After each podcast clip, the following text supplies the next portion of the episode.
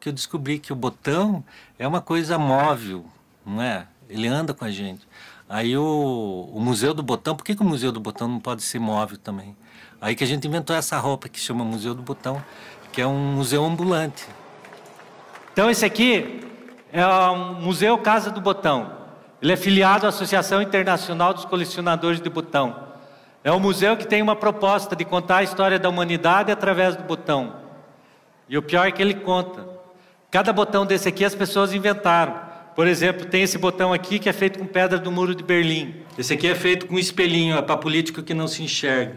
Esse aqui é um botão feito com sabonete. Esse aqui é um botão que eu ganhei lá em Portugal, de um chinês. Ele disse assim: ó, nem na China eu vi uma pessoa estudar uma coisa tão insignificante com tanta dedicação. E ele é um museu que ele visita os outros museus. Ele não tem paciência de esperar que as pessoas vão visitar ele. Aí as pessoas falam: ah, o botão, o que, que tem o botão para ser estudado? O que, que é o botão? Um objeto que está um palmo do seu nariz colado na tua pele. Você pega nele em média 37 vezes por dia, às vezes você não sabe nem quantos furinhos ele tem. Se você não sabe quantos furinhos tem uma coisa que está tão perto de você, com que moral você vai querer entender as coisas que estão a um quarteirão de distância? Manchas solares estão a 200 milhões de quilômetros da Terra.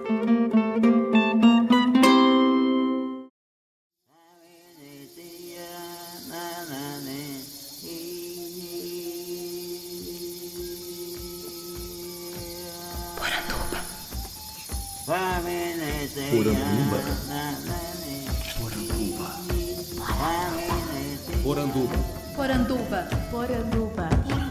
Poranduba. Poranduba.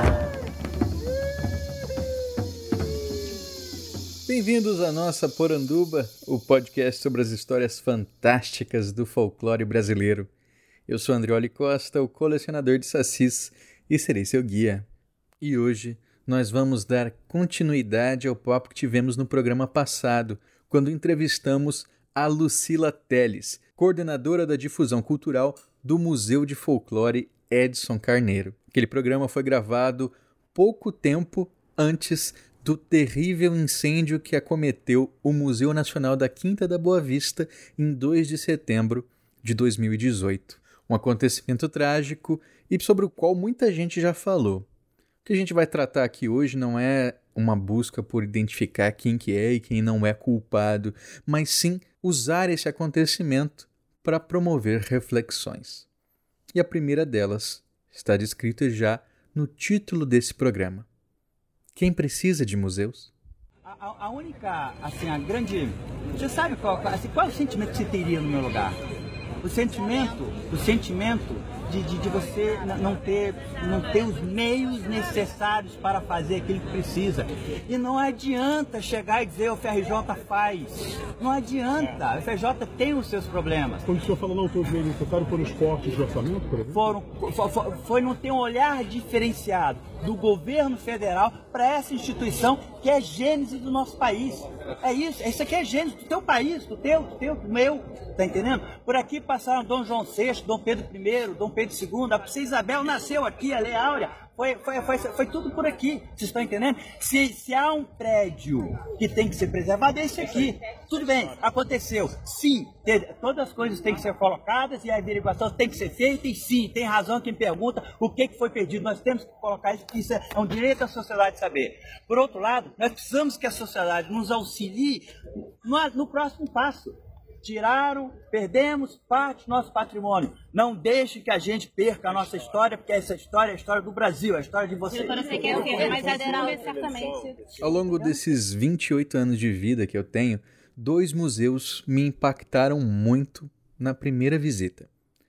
E os dois não existem mais. O primeiro deles foi o Museu da Língua Portuguesa, em São Paulo, que foi devastado por um incêndio em 2015 e o segundo foi o Museu Nacional da Quinta da Boa Vista, que teve esse fim trágico que nós acabamos de testemunhar. Eu visitei o Museu da Língua Portuguesa quando terminei o ensino médio. Era 2006, minha madrinha chamou a minha família inteira para visitá-la em São Paulo e nos levou para conhecer esse museu.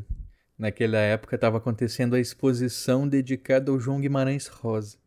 Mas o que me marcou mesmo na visita ao museu foi a exposição que tinha no último andar.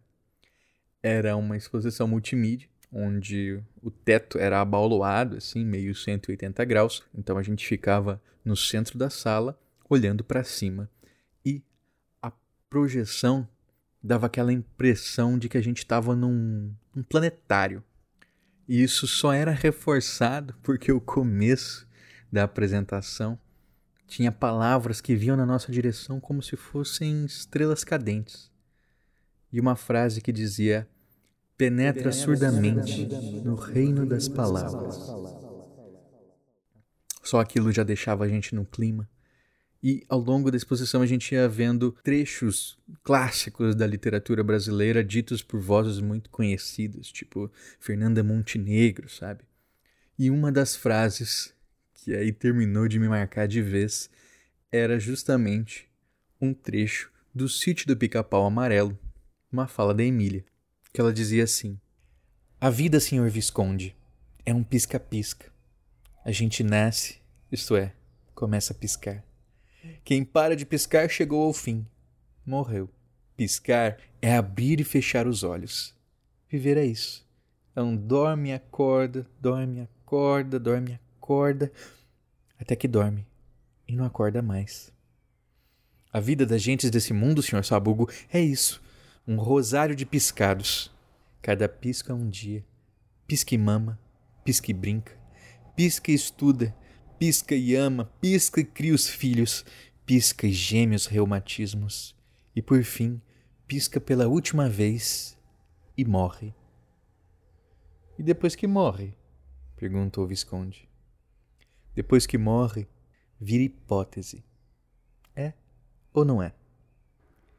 Lindo. Eu saí do museu, louco para voltar, mas eu nunca voltei. E quando teve o um incêndio em 2015, vocês sabem que exposição que estava tendo no museu? Era a exposição dedicada ao Câmara Cascudo, totalmente voltada ao folclore. Eu tinha planos para ir naquele fim de ano para lá, mas não deu. Mas não deu.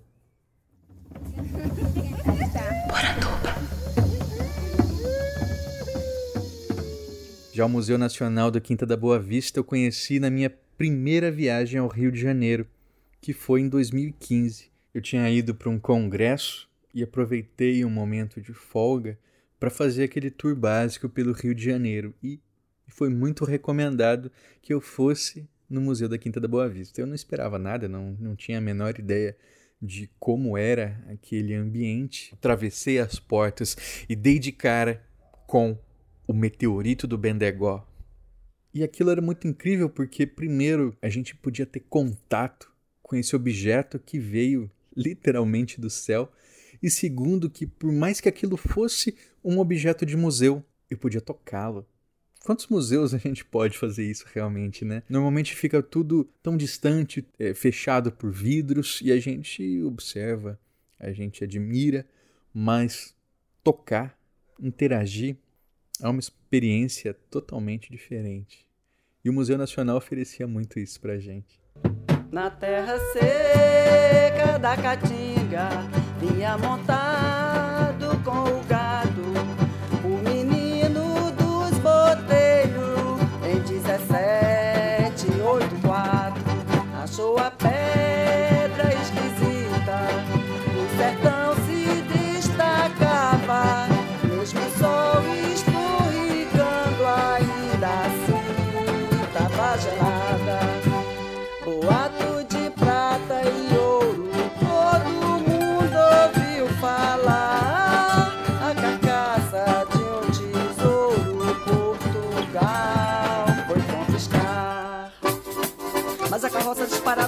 colonial, toda sobre o riacho pra alegria do local.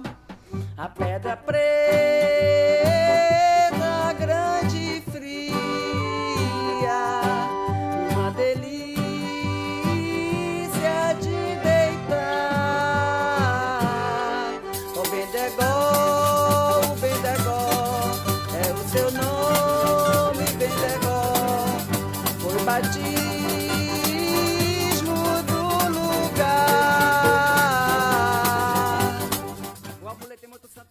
você ouviu um trechinho da animação Contos de Museu, que conta a história resumida do meteorito de Bendegó, ou como ficou simplesmente conhecido, o Bendegó.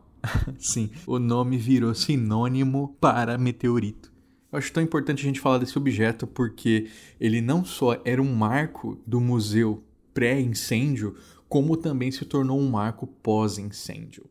É, circularam muitas fotos pela internet do museu totalmente eh, destruído pelas chamas e um meteorito ali ainda resistindo. Teve pessoas que disseram que aquele era o próprio meteorito do Bendegó. Na verdade, se tratava do meteorito de Santa Marta. O Bendegó mesmo era maior e ficava exposto sobre dois pilares, né, bem na entrada do museu, mas ele também acabou sendo resgatado no final. Então, o que a gente tem é esse objeto que, apesar de nós humanos, resiste. O Bendegó também é um gancho muito interessante para a gente pensar toda a estrutura lógica que ordenava não só o Museu Nacional, como todos os museus que surgiram naquele período. Vocês ouvirem um pouco na música, né? Ele cai em 1784 e assim que cai a população acha aquilo incrível, né? Maravilhoso, fica ali em torno, mas logo surgem boatos de que ele era todo feito de ouro e prata. Na verdade, ele é de ferro, níquel, né? Tem outros, outros elementos ali de interesse, não metais preciosos, mas circulou-se esse boato de que ele era todo feito de ouro e prata. Então, a governança de Salvador tenta recuperar esse objeto, tira ele do povo para levar para a cidade, mas não conseguem, porque ele era simplesmente pesado demais. E assim ele fica por mais de 100 anos até que Dom Pedro II faz um investimento gigantesco para trazer o Bendegó para a capital, Rio de Janeiro, em uma viagem que dura um ano inteiro, de 1887 a 1888. Sim, 88, justamente aquele ano onde temos a assinatura da Lei Áurea, enfim. A própria Princesa Isabel está no Palácio da Quinta da Boa Vista e é uma das que recepciona a chegada do Bendegó e é alvo de festa, encantaria, todo mundo ali da alta sociedade presente, né? Quando o Bendegó chega, a Marinha faz um corte controlado e o divide em 14 partes que são enviadas para museus do mundo inteiro. E depois joga-se uma solução de ácido em cima né, para deixar liso novamente. E aí que nós temos aquela face reta que em todas as fotos do Bendegó vocês devem ter encontrado. Aquela face reta virada diretamente para a gente. E foi mais uma festa no palácio, né? Ficaram encantados com as formas que o meteorito desenhava a partir do, do ácido que escorreu sobre ele. Eu estava olhando umas publicações da Gazeta do Rio de Janeiro dessa época. Era um jornal especialmente voltado para falar sobre as decisões da coroa. É mais ou menos como um diário oficial de hoje em dia. E de vez em quando você tinha manifestações lá de perguntas de pessoas para a coroa. E tinha gente perguntando insistentemente: ora, quanto custou para trazer esse meteorito para cá? A questão nunca foi esclarecida, nunca foi respondida, mas a gente pode pensar que foi um investimento muito grande. Afinal, durante sete tentativas, o Bendegó foi ao chão.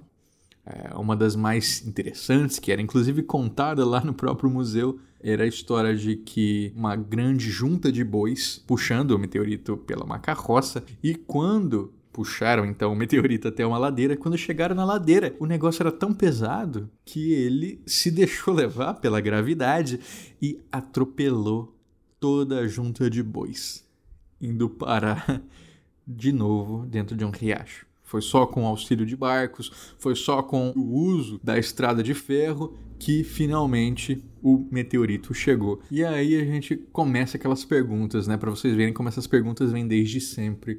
Ah, valeu a pena, é um dinheiro que foi bem investido e as pessoas que estão né, sem moradia ainda. Esse dinheiro que foi usado para trazer um meteorito não é simplesmente uma questão de ego. Lembrando que o Bendegó é um dos maiores meteoritos do mundo.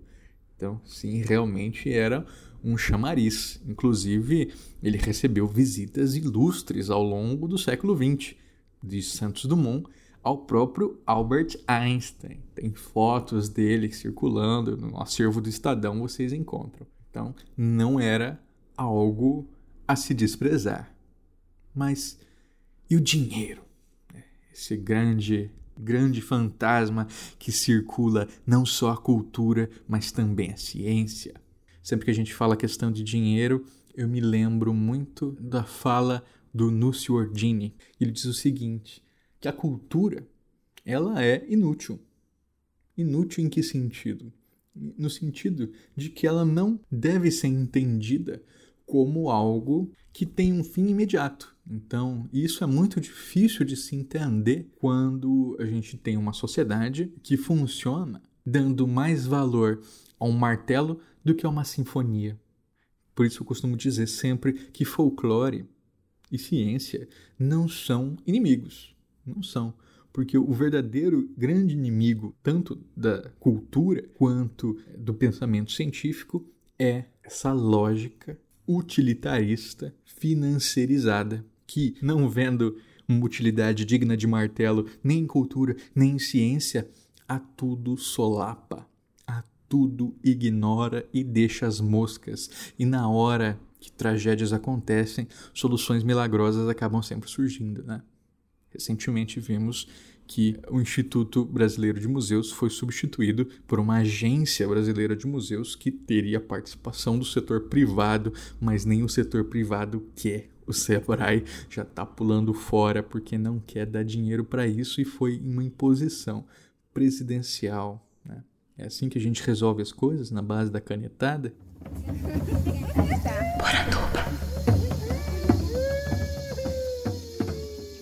Ainda um componente afetivo, né? Nós, quando visitamos o museu e sentimos essa experiência de estar ali presente com objetos tão fascinantes. E aí, circulando pelo museu, a gente ia vendo tudo aquilo que, a princípio, a gente só via pela internet: sarcófagos, múmias. Eu nunca achei que eu ia ver uma coisa dessas aqui no Brasil, né? E isso encantou muito a gente. Minha namorada, que é muito fã do Egito, ela gostou especialmente de uma múmia que era de um gato. Estava exposta lá junto com as demais que todas se perderam durante o incêndio. Dom Pedro II era um grande aficionado pelo Egito, né? Ele, ele, ganhou várias de presente, várias das múmias de presente suas viagens e algumas ele ele comprava também, ele ia leilões e tal o museu ele tinha uma relação muito forte com a família real brasileira. Tanto que o manto usado por Dom Pedro II na sua coroação foi feita com penas de tucanos da coleção do museu. Outra questão que a gente pode puxar dessa época é essa lógica extremamente, sim, colonial que cercavam todos os museus. A gente não pode esquecer, primeiro, que o Museu Nacional foi fundado em 1818 pelo Dom João VI. Assim como o museu, Dom João VI também fundou o Jardim Botânico. Durante muito tempo você teve funcionários dessas instituições que circulavam pelo Brasil e também pelo mundo à procura de material de acervo. Que acervo? Histórico, etnográfico, sim, mas também biológico. Né? Então, é plantas diferentes, animais diferentes. Eles recebiam muitas doações também. Né? É, tem um livro chamado Ladrão de Orquídeas, escrito pela jornalista Susan Orlean.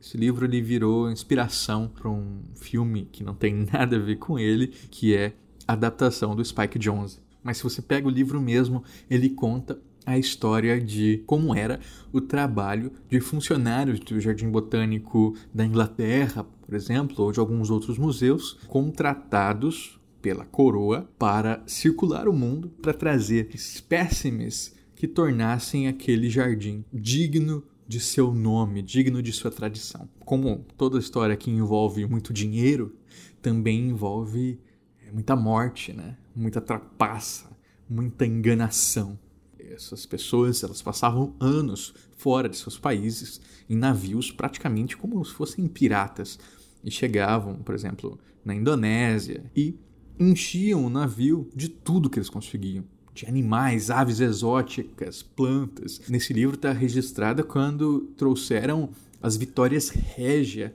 para o Jardim Botânico. Então trouxeram aqui do Brasil, né?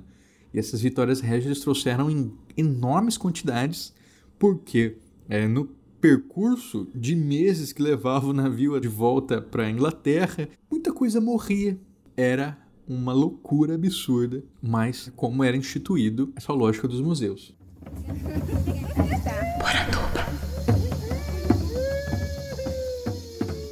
É, eu infelizmente li comentários de pessoas dizendo: "Ah, o Museu Nacional queimou. São chamas da redenção.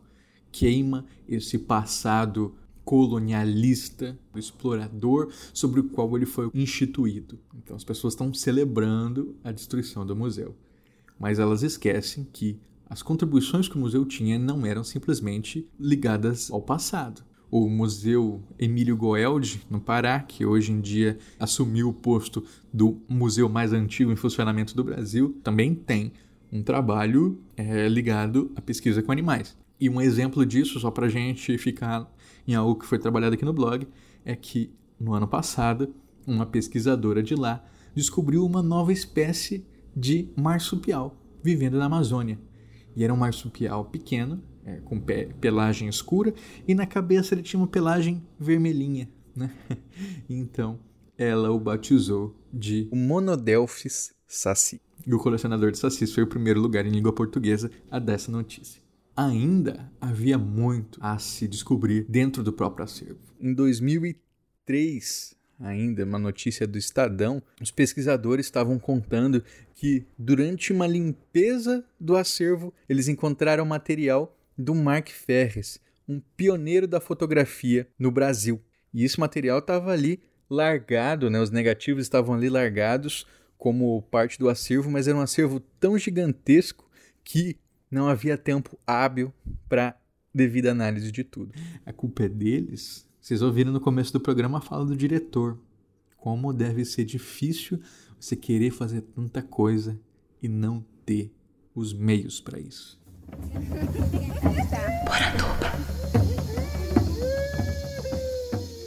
O que, que eu entendo dessa questão do colonialismo?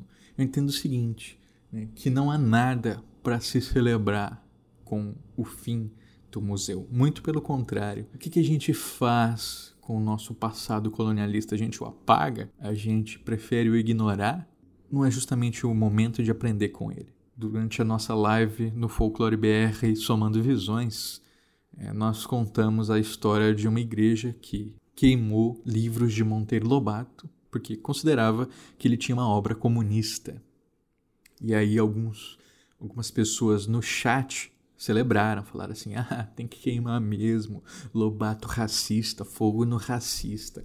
Primeiro que não estava sendo queimado por isso, né?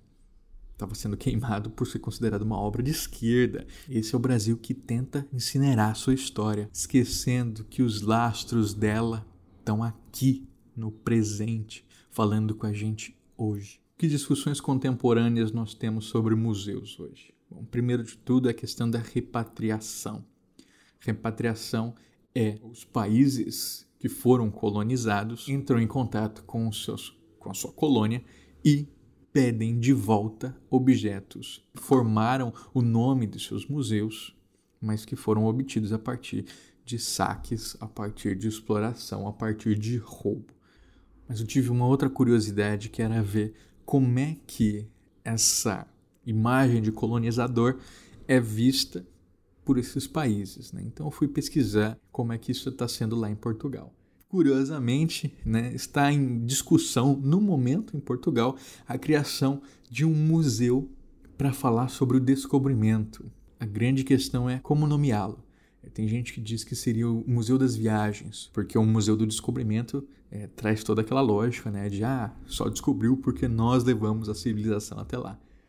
Outras pessoas estão dizendo que é um museu do massacre, um museu do massacre histórico. Lá ainda não se chegou a uma conclusão sobre como encarar esse passado, né? que sim foi fundador do que Portugal é hoje, mas que sim também está imerso em sangue. No parque temático Portugal dos Pequeninos, inaugurado em 1940 em Coimbra, uma das lápides está escrito o seguinte: Os portugueses foram, entre os europeus, os pioneiros do descobrimento geográfico e da abertura do mundo, desbloqueando a comunicação entre as civilizações da Terra e permitindo o contato das culturas nos cinco continentes. Uma maneira muito positiva né, de ver a expansão marítima.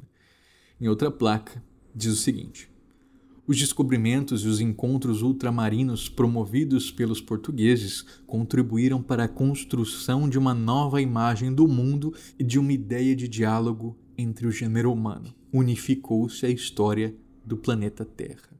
A solução é o que? É queimar Portugal dos Pequeninos ou aproveitar justamente essa deixa para revisitar esse passado, entender o que realmente aconteceu de uma maneira que realmente promova o diálogo, não dizendo que a colonização trouxe diálogo, mas calando as colônias, calando todos aqueles que não são da cultura dominante.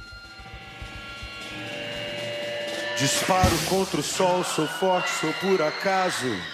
Minha metralhadora cheia de mágoas. Eu sou um cara cansado de correr na direção contrária, sem pódio de chegada ou beijo de namorada. Eu sou mais um cara. Mas se você achar que eu tô derrotado, saiba que ainda estão rolando os dados, porque o tempo, o tempo não para. Dias sim, dias não, eu vou sobrevivendo sem um arranhão da caridade de quem me detesta. A tua piscina tá cheia de ratos, tuas ideias não correspondem aos fatos. O tempo não para.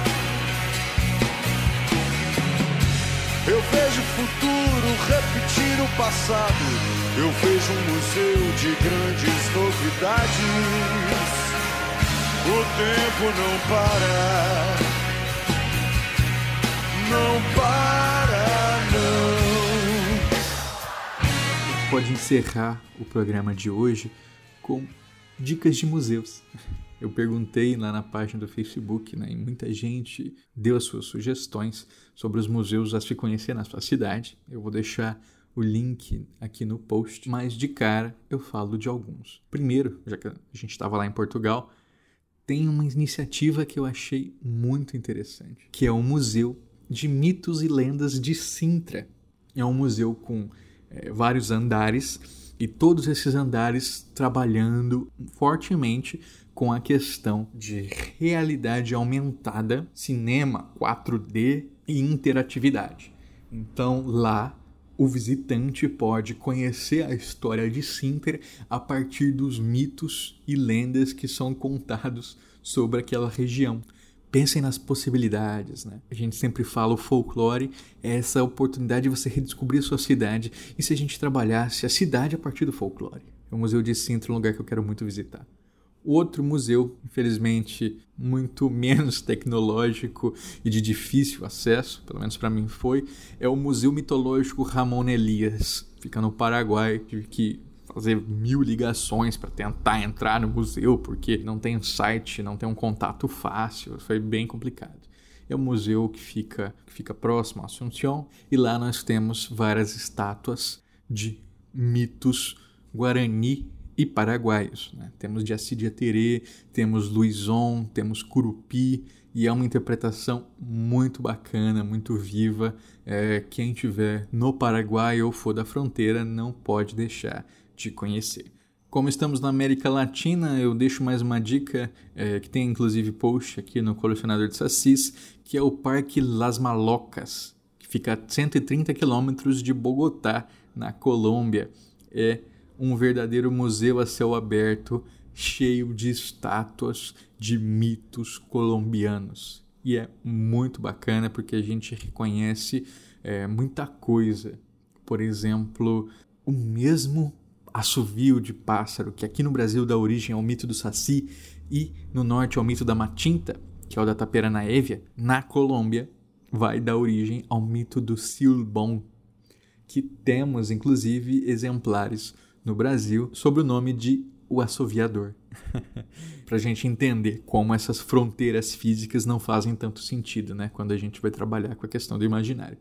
O pessoal recomenda bastante também. O Felipe Castilho já disse aqui: Museu da Gente Sergipana, em Aracaju. Claro, Museu Câmara Cascudo, lá no Rio Grande do Norte, que a gente não pode esquecer. Temos o Museu Tel Brandão, em Alagoas, também um grande folclorista. A gente encontra vários material sobre isso. Eu não podia deixar de citar o Museu Municipal do Folclore de Penápolis.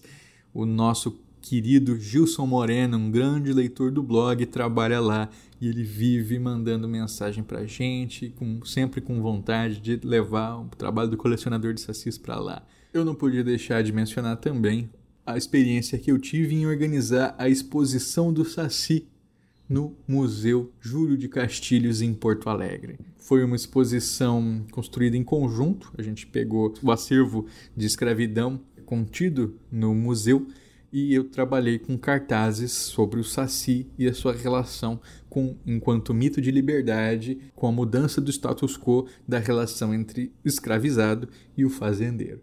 Foi muito bacana, eu tive a oportunidade de fazer várias intervenções de contação de histórias lá para o público que passava, valeu muito a pena. Quem quiser trabalhar com Saci Folclore, não deixe de me mandar uma mensagem em colecionadordesacis.gmail.com.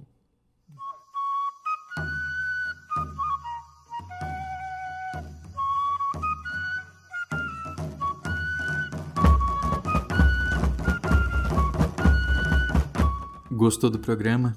Então faça como os nossos apoiadores do padrim.com.br barra saci e do picpay.me barra colecionador de sacis. É graças a eles que o programa continua se mantendo toda semana. Mando um abraço para Ana Lúcia Mereger, para Carolina Mancini, para o Daniel Burli e para o Daniel Freire, para Débora Dalmolin, para Diane Macagnan, para o Douglas Rainho, para o Clides Vega, para o Geossi Silva, para o Ian Fraser, para o Jânio Garcia, para o Coi, para o Maicon Torres, para o Michel Ronan, para o Rafael Joca Cardoso, para o Ricardo Santos e para o Roberto Silva. Muito obrigado, pessoal. Vocês ajudam a tirar o folclore da garrafa. Manda esse programa para aquele seu companheiro que fica falando groselha sobre a história dos museus no Brasil. Manda para aquele seu companheiro que sofreu também com o fim do Museu Nacional. Vamos manter a cultura do Brasil viva. Esse podcast foi editado por mim, Andreoli Costa, o colecionador de sacis. Acesse colecionadordesacis.com.br. Um abraço e até a próxima. Eu não tenho data para comemorar. Às vezes os meus dias são de par em par procurando agulha num palheiro. Nas noites de frio é melhor nem nascer, nas de calor se escolhe é matar ou morrer e assim nos tornamos brasileiros. Te chamam de ladrão, de bicha, de maconheiro, transforma o país inteiro num puteiro pois assim se ganha mais dinheiro. A tua piscina tá cheia de ratos, tuas ideias não correspondem aos fatos, o tempo não para. Eu vejo o futuro repetir o passado. Eu vejo um museu de grandes novidades tempo não para, não para.